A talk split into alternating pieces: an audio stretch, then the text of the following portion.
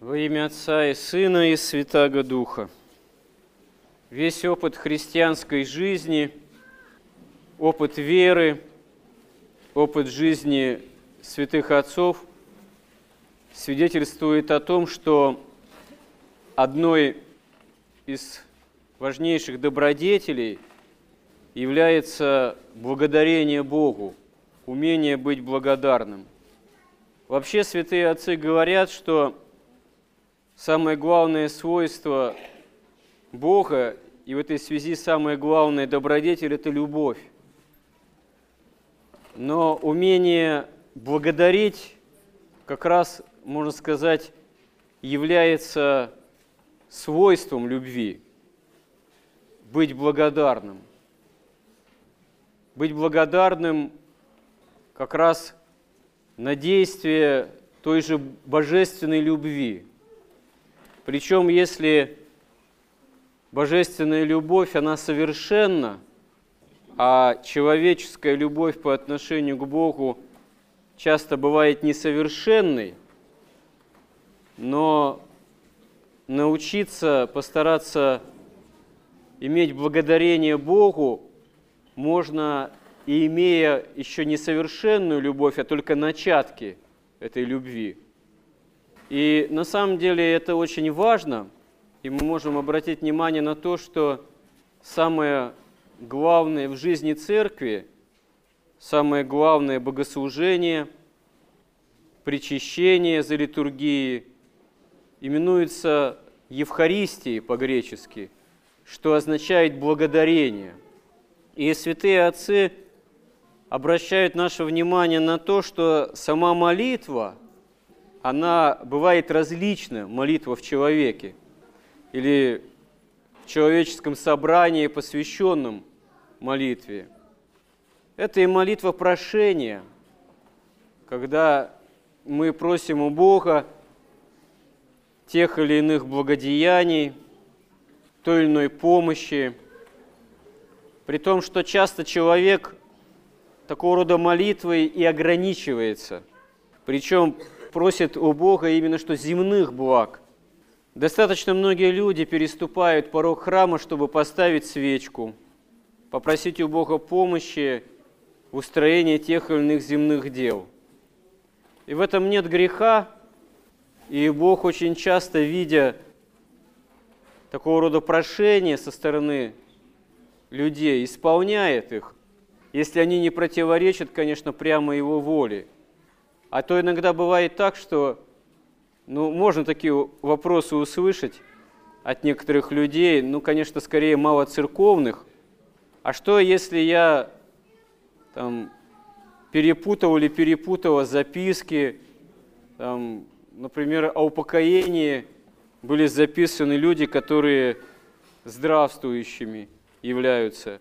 Или действительно, вот соседка моя там ходит и ставит в храме свечки о упокоении тех, кто жив-здоров, или даже записки подает. Ну, таким образом пытается якобы навредить. А что же это, а как же это может быть? Как может быть? Таким образом, тот человек, кто таким вот же образом экспериментирует с Богом, собирает себе на голову, как говорится, горящие угли. Ну, если, конечно, не покаяться, потому что Господь и это все готов простить, если человек вразумится, потому что это все чушь. Детский лепить на лужайке. Как дети бывают злыми, даже уже с малых лет, в ссорах друг с другом, в зависти какой-то. Ну что, родители на это смотря легко прощают им это свое поведение, даже если они просят прощения, а потом опять за прежнее берутся, потому что понимают, что ребенок, он ну, несовершенен. И страсти разного рода уже рано проявляются в человеке. Так и Бог такого рода глупости готов простить, если человек вразумится и от них отстанет. Но грех здесь прежде всего в том, что это отношение к Богу в каком-то смысле богохульное. Потому что Бог – это не компьютер. Не ту команду ввел, не на ту кнопочку нажал, и все – Бог, Он все видит, все прозревает, знает все наши немощи, ведает о наших грехах, желает каждому из нас покаяния, избавления от этих грехов и желает помочь, и знает, как помочь, как наделить человека полнотой благодати, чтобы исцелить от греха для жизни вечной. Но это становится более-менее возможным тогда, когда человек этого же начинает хотеть. А пока человек что-то мудрит, а иногда даже и по отношению к Богу мудрит, как всякая магия, оккультизм, лжецелительство, экстрасенсорика, астрология, ну и так далее и тому подобное, всякий оккультизм, это есть такое, можно сказать, мудрение, которое по сути богохульно, потому что клевещет на Бога самим магическим пониманием реальности этого мира и другого мира, невидимого. Сверх того, человек, который этим всем увлекается, рискует войти, сам того часто не понимая, в общение с духами нечистыми, э, которые, отпав от Бога в свое время, не то что никакой благодарности Богу не принесли, а восстали на Бога в полном таком безумии. Поэтому избавиться от греха, избавиться в этом смысле, избавляясь от греха и страстей и от общения с дьяволом погибельного, означает научиться общению с Богом. А научиться общению с Богом означает научиться Его благодарить, быть Ему благодарным ответной любовью, ответным движением к Нему – если ты не являешься Богу благодарным за все его благодеяния, то как ты научишься вообще общению с Ним? Как мы научимся этому общению? Просить что-либо у Бога, искать что-либо у Бога, устроение земных дел. Это еще не значит иметь с Ним полноту общения. Это использовать Бога просто как некий способ, как некий принцип устроения земных дел – то есть устраивать земные дела с помощью некой помощи свыше. Это одно. Но находиться в общении личностном, благодарном, исцеляющем тебя от греха, именно с тем, кто эту помощь подает и может подать, это уже другой уровень общения. На самом деле более важный и более спасительный. И вот э, священная история и вообще опыт жизни человечество говорит о том, что на самом деле, увы, часто человек этого не понимает, как бы не хочет, прося у Бога что-либо, одновременно часто остается Богу неблагодарными. Вот такой евангельский эпизод, когда 10 прокаженных обращаются ко Христу, стоят вдали и громким голосом говорят, «Иисусе, наставник, помилуй нас». Но проказа в древнем мире была болезнью, в общем-то, неизлечимой, и поэтому достаточно распространенной. Человек сгнивал заживо в течение достаточно длительного времени. Это, конечно, был ужасный недуг. Потом, с течением времени, когда нашлись средства для борьбы с этим инфекционным заболеванием, оно было сведено почти на нет, к минимуму. А во времена евангельские те, кто страдал этим недугом, они были изгоняемы из человеческого сообщества. То есть они не могли жить в городах, внутри селений, им нельзя было приближаться близко к другим людям, чтобы не служить источником инфекции. То есть э, Действительно, существование их было ужасно. Они питались каким-то подаянием, нищенствовали, причем это подаяние они могли тоже просить в основном только на расстоянии. Поэтому они не подходят ко Христу близко, как и полагалось, просят издалека, но они знают, слышали о Христе и обращаются к Нему как к наставнику. Как говорит блаженный Феофилакт, толкуя это, этот эпизод Священного Писания, они, называя Господа наставником, исповедуют Его почти что Богом, потому что они слышали, видели, понимают, что Он имеет власть нравственную, духовную. Конечно, они еще не прозревают вполне Его Богочеловечества, но все-таки они обращаются к Нему не просто как к человеку. И как говорит же блаженный Феофилакт, стоя в отдалении, они в молитве приближаются к Нему. Потому что действительно, обращаясь к Богу с тем или иным прошением, человек, удаленный от Бога, тем, что и по происхождению своему человек является существом сотворенным – и будучи поражен грехом, начиная с Адама и Евы с их отпадения, человек далек от Бога, но сам по себе. Но когда человек с молитвой обращается к Богу, он неизмеримо ближе к Нему становится. И вот здесь вот эти 10 прокаженных, они, несмотря на то, что в таком пространственном отношении в силу своего заболевания не подходят близко, тем не менее – когда они молятся, они становятся ко Христу близкими. И далее говорится, увидев их, он сказал им, пойдите покажитесь священникам. И когда они шли, очистились. Чудо исцеления происходит таким обыденным образом. Господь не говорит, я исцеляю вас, не произносит никаких в данном случае слов. Он просто говорит, идите покажитесь священникам. А если вдруг кто исцелился от проказы, чтобы он был вновь принят в общество, в данном случае в общество израильское, он должен был быть осмотрен священником ветхозаветным, освидетельствован. И за это чудо исцеления должна была быть принесена быть жертва. Ну, то есть должны были быть соблюдены определенные и ритуальные формальности, и должно быть для всего общества израильского засвидетельствовано, что этот человек чист, что он не болен, не служит уже источником инфекции, и он может быть полноправным членом вот этого общества, народа Израиля.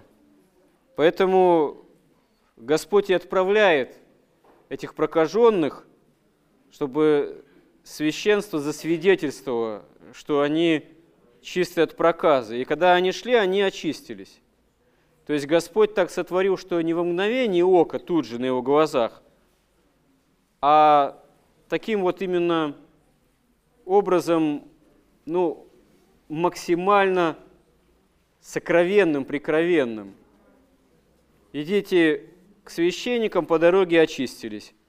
Ну, можно сказать, как само собой разумеющееся нечто – и вот очень характерным в этом эпизоде является то, что только один же из них, видя, что исцелен, возвратился громким голосом, прославляя Бога, и пал ниц к ногам его, благодаря его, и это был самарянин. Тогда Иисус сказал, не десять ли очистились, где же девять? Как они не возвратились воздать славу Богу, кроме сего иноплеменника? И сказал ему, встань, иди, вера твоя спасла тебя. Ну, вот достаточно общим толкованием здесь является то, что эти 10 прокаженных, они подобны вообще всему человечеству, пораженному грехом. Но среди этого пораженного грехом человечества был народ, избранный Богом для осуществления спасения всего же человечества.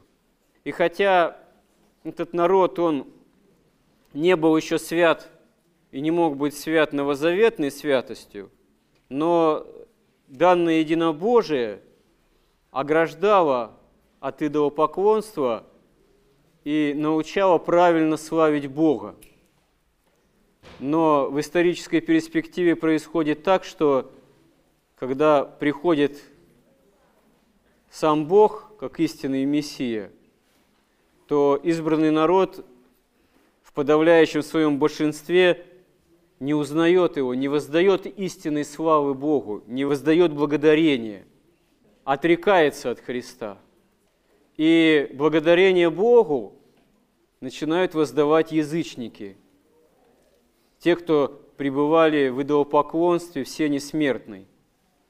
Потому что избранный, да, избранная такая община Израиля, она обратилась ко Христу и составила самую первую церковь во главе с апостолом Иаковом, как Иерусалимскую общину. Но тут же следом гораздо большее число язычников начало обращаться ко Христу.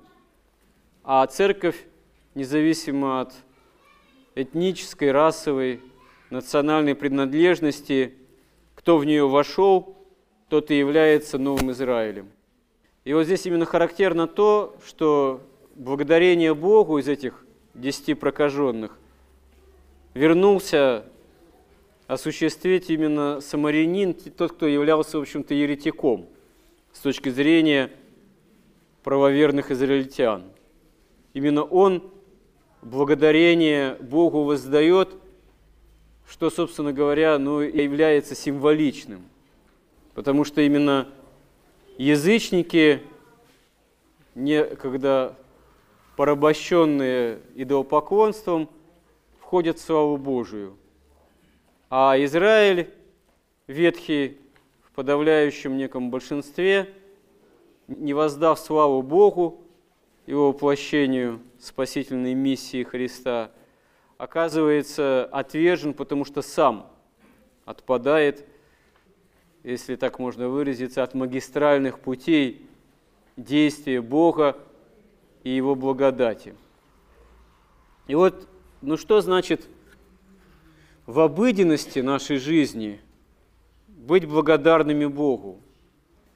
На самом деле это действительно такая серьезная и для нас, увы, порой трудная задача, потому что странным образом мы часто не видим этой необходимости, не ощущаем ее в себе.